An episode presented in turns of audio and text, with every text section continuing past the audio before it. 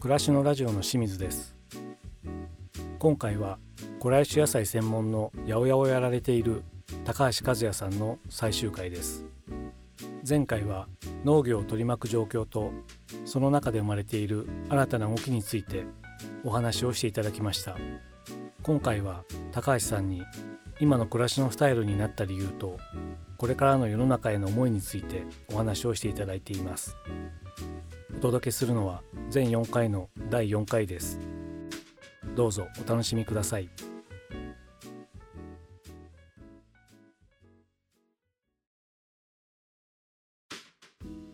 では高橋さん最後の質問ですけども、はい、少しあの暮らしの考え方を聞いていきたいんですが高橋さん数年前に二重生活を始めている、うん、去年からそうですね二重生活、うん、今山梨の北杜市に実は、まあ、コロナになる前に家を買って山梨と東京行ったり来たり。基本東京で仕事してるんですけど週末だけ山梨に帰って。で週末山梨でいろいろ自然の中に行って東京でまた帰って仕事をしてるという。そういう今二重生活してます。ご家族は、まあ、今山梨にそうなんですよはい。あじゃあ仕事として東京にそうですね。やっぱ基本的に仕事は東京なので、まあ、お取引先もあり、まあ、僕たちやっぱ変えなきゃいけないのは東京なのでここはやっぱり変わらずここで活動しています。はいこの今お話聞いてる野菜の集荷場も東京の東京そうですね。ここです。ねこれ北斗市に行かれたっていうのはいろいろ土地ってあるじゃないですか。そうですね。はい。行かれてると思いますいろいろ見ました。なんかもうずっとやっぱり見ましたね。2つまあ今回、まあ、移住というか二重生活するきっかけがあったのがまず1つ、まあ、私ウォーマーウォーマーって10年活動してきたんですね、えー、まあ、10年活動してる中で地方にいろんな講演会呼ばれてお話をしたりとかその農家さんとやっぱ話をしてる時に若干なんかこう全てじゃないと噛み合わない部分があったんですよで地方の自治体さんに呼ばれて古来種野菜とか野菜の種の大切さを話してほしいっていうことを話するんですけど東京にいる時の話聞いてる人たちの雰囲気と地方の聞いてる人たちの雰囲気ってなんかちょっと違和感があってなんだろうなと思った時に、うん、私たちはやっぱり東京で生まれた言葉で話してる地方の人たちって同じ言葉を使っても伝わらないっていうですね噛み合わないっていう感じがあったんですね。そこの違和感がまずなくしたいっていうのともう一つやっぱり自然ちょうど山梨の北杜市ってすごく水がきれいな場所で甲駒岳っていうですね山があってそこにすっごくきれいな水が流れてるんですよ。その川行った時に俺なんでこの世界知らなかったんだろうって思ったんですね。それはもう水がですね綺麗な水がよどみなく僕たちに迫ってくるんですよ。なんだろう自然って僕たちにいろんなことを与えてくれてるのになぜこれに僕は今まで気づかなかったんだろうって思ったんですね。なんか東京にいると川がなかったり水の流れがなかったり風の音がなかったりなんかそういう自然っていうのがいつも僕たちにいろんな恵みを与えてくれてるっていう感覚ないじゃないですか。でもその山梨の北杜市の川行った時にこれってなんかちゃんと伝えなきゃいけないな。自然が僕たちにいろんなものを与えてくれてるんだよってことをなんかやっぱ言葉にとか何かこれ表現したいなと思って今半分まあ週末行っては自転車でいろんなとこ回ったりとかいろんな村の人たちの食文化を見たりとかどんなおばあちゃんが食を食べてるのか買い物してるのかなぜこの野菜を途絶えようとしているのか地方に行かないと見えない部分があったのである意味東京と地方の両方の2つの視点を持つ必要があったので二重生活を始めてます。先ほどおっしゃってた言葉同じ言葉なんだけども違う違和感っていうのはこれは今はどうですか？少し変わってきました、いやまだ1年なのでまだですまだですね多分。でもやっぱりその土地にいないとその人たちの気持ちに寄り添えないですもんね。やっぱりその毎日の暮らしの中でいろんな変化があっていろんな考え方を持ってるので僕はその今いるその地方の人たちのその思いっていうのをどうやったら言葉にできるのかなっていうのを今正直模索してますね。私も仕事ベースで各地行くぐらいなんですけどもその短い時間でも時間の流れとか密度がやはり普段住んでる場所とは全然違うしきっとだからそこから影響を受けて出てくる言葉も変わってくるだろうしでも話し方もきっと変わってくるんだろうなと思うんですよね、ね、不思議となんかやっぱり都会にいるとわからない部分があるので、そこはやっぱり理解しなきゃいけないなと思いますんで北斗市でも昔からのその郷土料理っていうのがあったのを知ってそのマップが出てきたんですね。食文化の本があったりとか。ものすごく面白くって。でもそういった食を今はもう半分は途絶えてる状況なんですよ。でもそれはなぜ途絶えたのかっていうのはやっぱりおばあちゃんのその日々の生活すごく便利なスーパーで買い物をしていくいろんなその加工品とか東京と同じ棚割りが北斗市のスーパーにあるわけなんですよ。どこ行ってもやっぱり棚割りと同じなんだって気づいてこれってこの地域の価値ってどこに行っちゃったんだろう？なんか壊してねえかっていう、ある意味反省とそれをもう一回どうやったらその地域の宝を皆さんになんか復活できるのか、まあ、祭り含め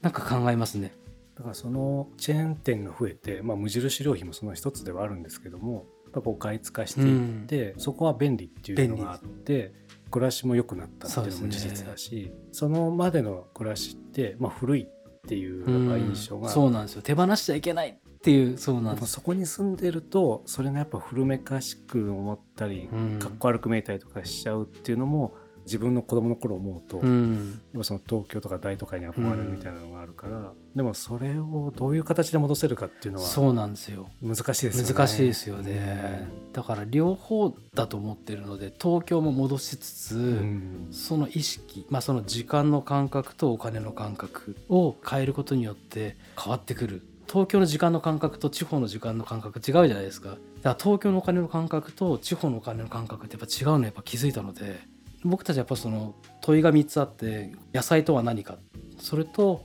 なぜ途絶えるのか。どうやったら食べてもらえるのか。この3つの問いが僕の11年間なんですね。それを答えを探すのは僕の八百屋なのでだからある意味その地方の食と生活またその日々の自然というものをどう捉えるのかが今の僕の課題ですね。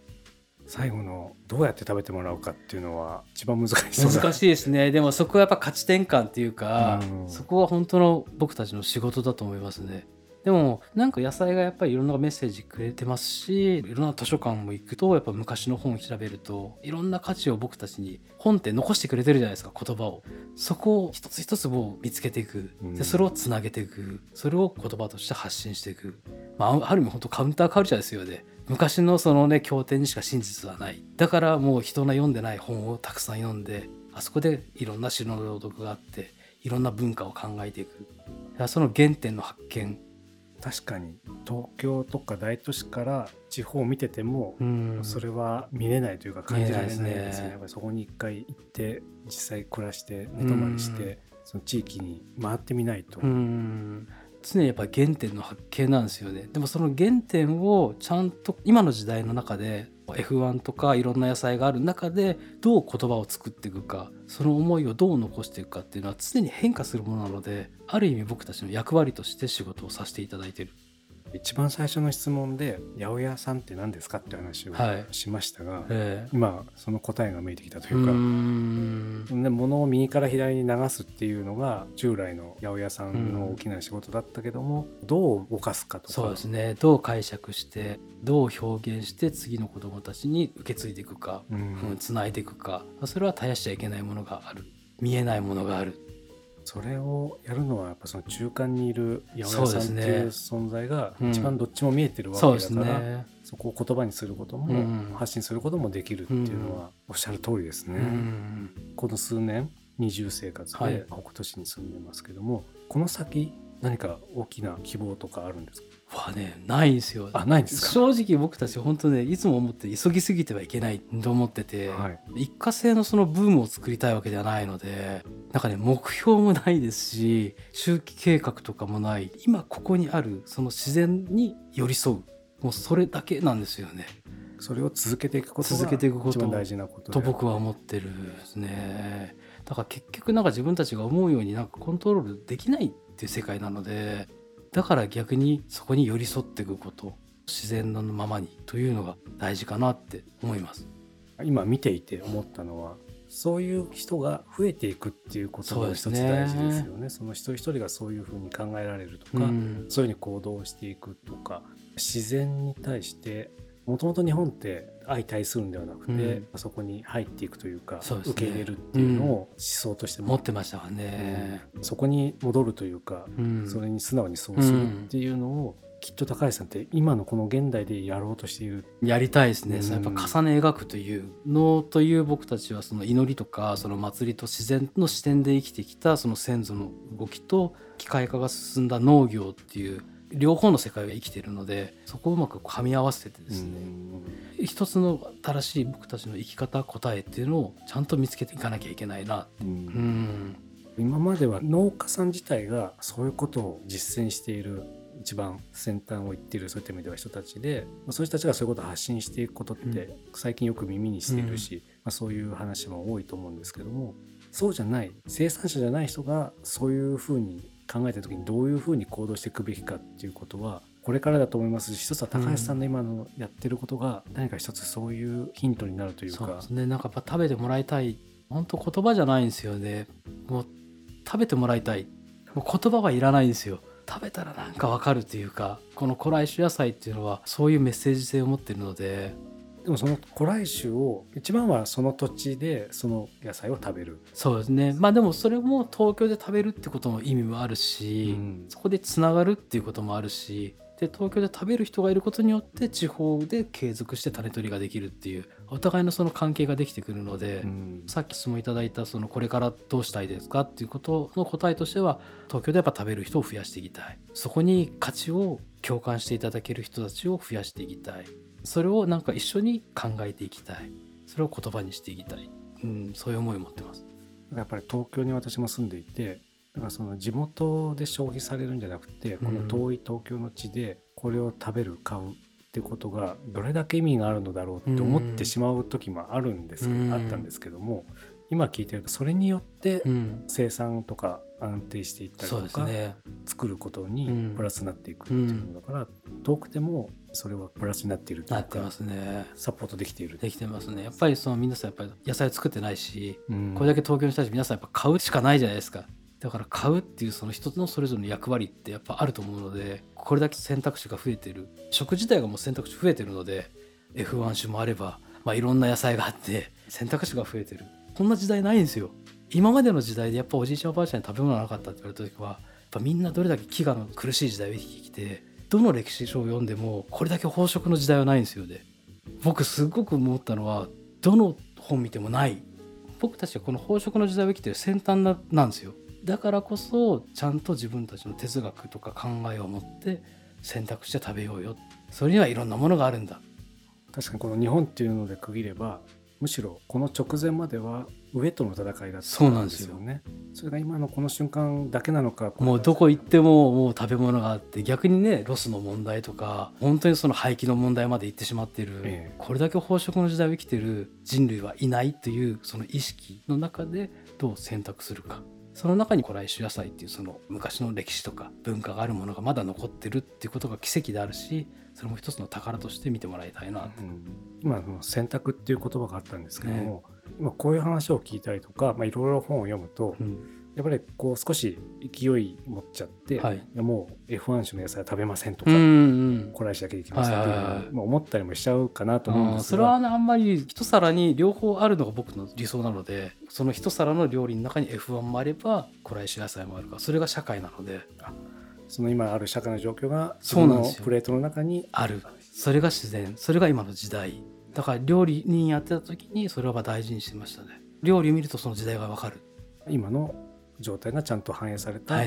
料理になればそれで正しいとかいいっていう、そう考えると少し肩の荷が下りるというか、ね。本当にでもたまにね食べてもらうだけでもおじいちゃんおばあちゃんいっぱい喜ぶし、うん。まあ、その自分の地元の地域の野菜を食べることによって地元を応援することができるしさっき言った沼山大根の田口さん含めてやっぱり全国いろんな若い人たちがその地元の野菜を復活させてなんとか残していこうって頑張ってるのでそこにぜひなんかこう一票入れていただけると、まあ、ありがたいなそうすると日本全体が変わっていくんじゃないかなと思います。そうですね何かこう自分の中でできることっていうふうにそうですね毎日じゃなくても本当にこの1ヶ月に1回でもそれがやっぱ変化だと思います。実際この古来種を手に入れる方法っていうのを最後に聞きたいんですけどもウォーマーウォーマーさんの扱ってる野菜っていうのはネット上で買えたりとか？ネットで野菜セットで出荷したりとかあとはレストランさんに卸してるのでそこで食べていただいたりとかあと百貨店さんでも販売してるので。そうですね旅する八百屋だから いろんなところに。そうですね。あとはイベントで出店して販売もしてますしなんかあとはもう近くの八百屋さんとか知り合いの農家さんとかそういう種取りして野菜あるかどうか聞いていただいてとかですね。まあ地元に帰った時に探してみたりとかなんかしていただくと面白いんじゃないかなって思います。今はまだ調べればたどり着けるぐらいのかろうじて。でもあるのもその一瞬でしかないので例えば収穫のそう走りと旬と名残っていうのが短いから出会えたっていうのが奇跡ですね多分。そうですね。今見ると2週間ぐらいしかそうですね。っていうのも多いみたいですもんね。常に1年間ずっとあるものじゃないので、それも本当に巡り合わせというか出会いだと思っていいですねなんかこう義務感というよりもそういう出会いを楽しみながら、うん、あ出会えたそう、ね、食べようみたいな食べてみよう感じで、うん、ちょっとこう出会いを楽しんでやるっていうのは、いいかもしれないですね。はい、いろいろお話を聞きました。ありがとうございました。いやこちらこそ貴重な機会ありがとうございました。